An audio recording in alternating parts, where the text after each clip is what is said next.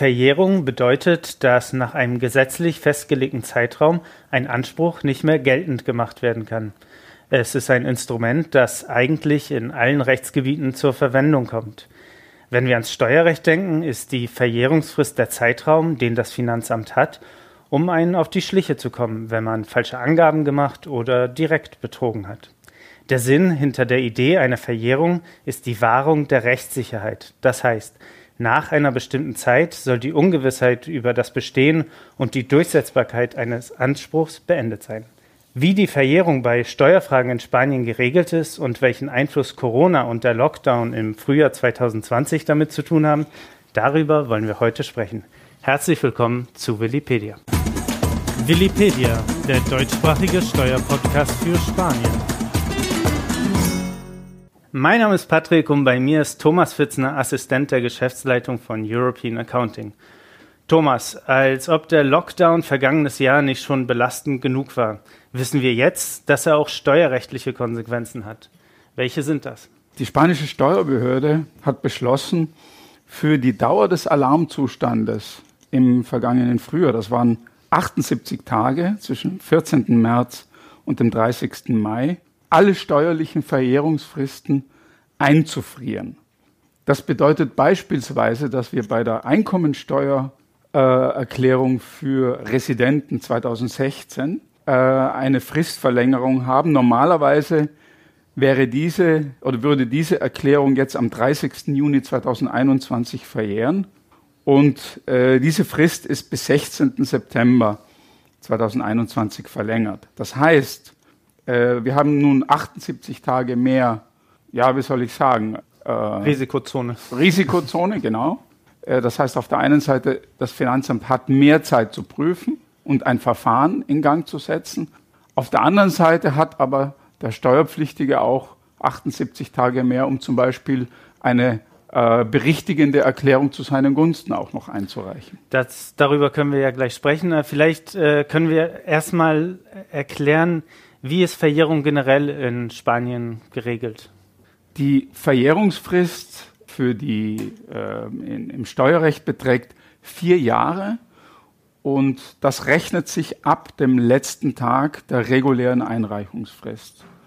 Die Uhr, die Verjährungsuhr stoppt aber in dem Moment, in dem das Finanzamt ein Verfahren einleitet. Und wir wissen aus Erfahrung, dass äh, sehr viele Finanzamtverfahren kurz vor Ende der Verjährungsfrist eingeleitet werden.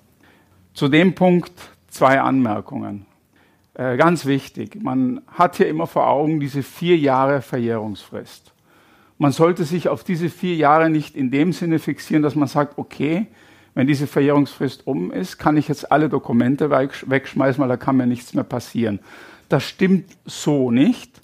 Das Finanzamt hat das Recht, auch ältere Belege zu prüfen, wenn sich daraus in der Gegenwart steuerliche Auswirkungen ergeben. Das klassische Beispiel ist ein Hausverkauf. Äh, um den Gewinn zu ermitteln, benötigen wir ja die Anschaffungskosten. Und je mehr Anschaffungskosten wir haben, umso geringer ist der steuerliche Gewinn und so geringer ist die Steuerlast. Aber diese Anschaffungskosten muss man belegen. Und zwar auch dann, wenn sie in längst verjährten Zeiträumen liegen. Das ist ganz egal, ob diese Anschaffungskosten vor vier oder vor 40 Jahren getätigt wurden. Ich muss sie, wenn ich sie steuerlich einrechnen möchte bei einem Verkauf, muss ich sie belegen können. Das gilt übrigens auch für Verlustvorträge in Firmenbilanzen. Das heißt, das Finanzamt darf den Blick schon weiter in die Vergangenheit richten. Äh, nach der Theorie die Praxis, wenn wir jetzt auf diese Corona-Regelung schauen, wer ist davon betroffen? Also wer muss sich jetzt 78 Tage zusätzlich Sorgen machen? Betroffen sind grundsätzlich alle Steuererklärungen, in deren Verjährungsfrist der Alarmzustand gefallen ist. Ein Beispiel.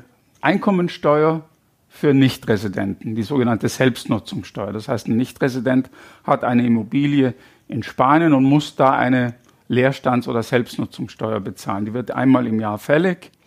Und die Erklärung 2015, die wäre jetzt am 31.12.2020 verjährt. wegen dieser Regelung aufgrund des Covid-Lockdowns endet die Verjährungsfrist nun erst am 19. März 2021. Das heißt, bis zu diesem Zeitpunkt hat die Steuerbehörde Zeit, äh, dem Steuerpflichtigen auf die Finger zu klopfen.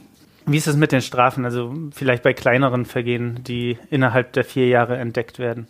Grundsätzlich besteht ein wesentlicher Unterschied zwischen der Art und Weise, wie die Verfehlung dem Amt bekannt wird. Also wenn das Amt selber einem auf die Schliche kommt, dann haben wir Strafzahlungen, die zwischen 50 und 150 Prozent der Schadenssumme ausmachen können, plus Zinsen dazu. Das sind momentan 3,75 Prozent pro Jahr. Diese Zahl 50 bis 150 Prozent in der Praxis kann sich das reduzieren. Das Finanzamt bietet, wenn man also mit einer Strafe einverstanden ist und bestimmte Bedingungen erfüllt, bietet äh, quasi unter Anführungszeichen einen Rabatt an. In der Praxis am häufigsten sind zwischen 50 und 75 Prozent. Und äh, ein anderer Fall ist, oder andere anders sind die Konsequenzen, wenn man selbst aktiv wird und eine Erklärung nachträglich einreicht oder berichtigt. Da haben wo, wir, wo wir gerade dabei sind, äh, gibt es sowas wie eine Selbstanzeige in Spanien oder etwas Vergleichbares?